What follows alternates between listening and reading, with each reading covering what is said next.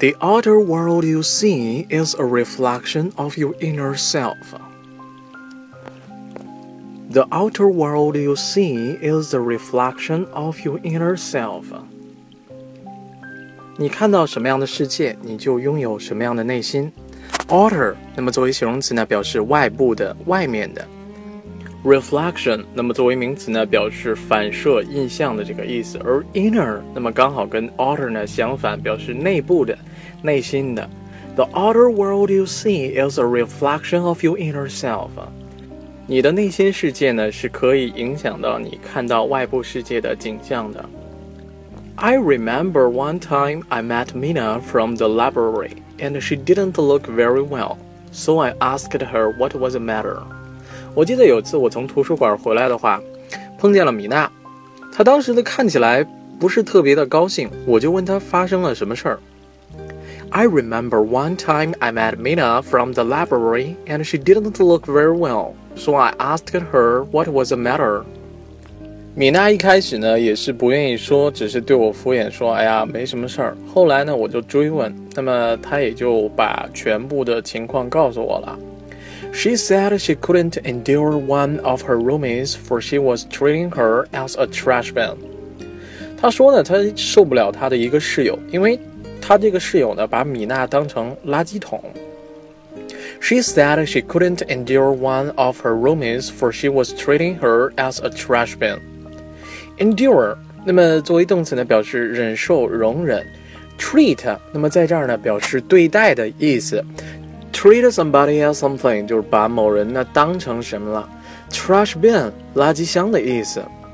一开始我还以为是因为打扫卫生的这个事儿让米娜不开心。I didn't quite get her point then, and I thought the girl she was talking about was getting a bad habit and threw garbage everywhere. 我当时呢没有太明白她说什么意思，我还以为她说的是这个女孩习惯不好，随地乱扔垃圾什么的。Point，那么表示要点、观点的意思。Get her point 就是明白她什么意思。Garbage 作为名词呢，表示垃圾、废物。后来呢，米娜跟我说，根本就不是我想的那个样。她说她这个室友的话，怎么说呢？天天充满了负能量，天天抱怨这个抱怨那个。发生什么事儿的话，首先想到的都是一些负面的这些东西。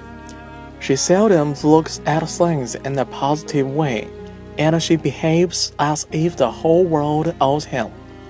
他很少从正面去看待问题，就好像全世界都亏欠他一样的。看事儿的话，都非常的这种消极、负能量爆棚。She seldom looks at things in a positive way, and she behaves as if the whole world owes her. Positive，那么作为形容词呢，表示积极的、正面的这个意思。生活当中呢，也确确实实有这样的人。嗯，碰到这样人的话，我们躲着点儿也就行了，少去跟他们接触。不过悲剧的是，米娜刚好跟他 she 对头。What was worse, she pulled out all her bitterness to Mina day in day out。悲剧的是，米娜呢就成为他每天倾倒苦水的这个对象。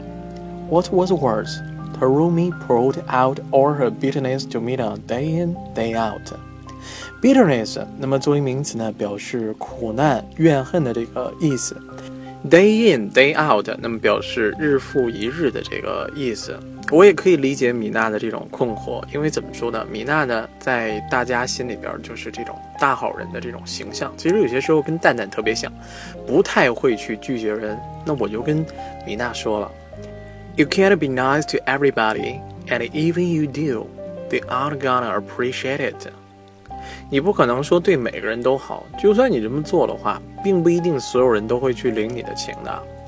You can't be nice to everybody, and even you do, they aren't gonna appreciate it. Appreciate，那么作为动词呢，表示感激或者说是欣赏的一个意思。说完之后呢，我看米娜呢还有一些犹豫，我又跟她说：“You need to stay away from the people who is always negative about everything as soon as possible.” Because the sooner you get away, the less you will be affected. 你最好尽早去远离那些负能量爆棚的人，因为你越早离开那些人，你受到的影响呢也就越少。 You need to stay away from the people who is always negative about everything as soon as possible. Because the sooner you get away, the less you will be affected. Negative，那么跟我们刚才讲的这个 positive 的刚好相反，它 表示消极的、负面的这个意思。而 affected，那么作为动词呢，表示影响或者说是感染的这个意思。相信大家在生活当中呢，也碰到过这种比较消极的人。那么你在碰到这些人的时候，你是怎么样去跟他打交道的呢？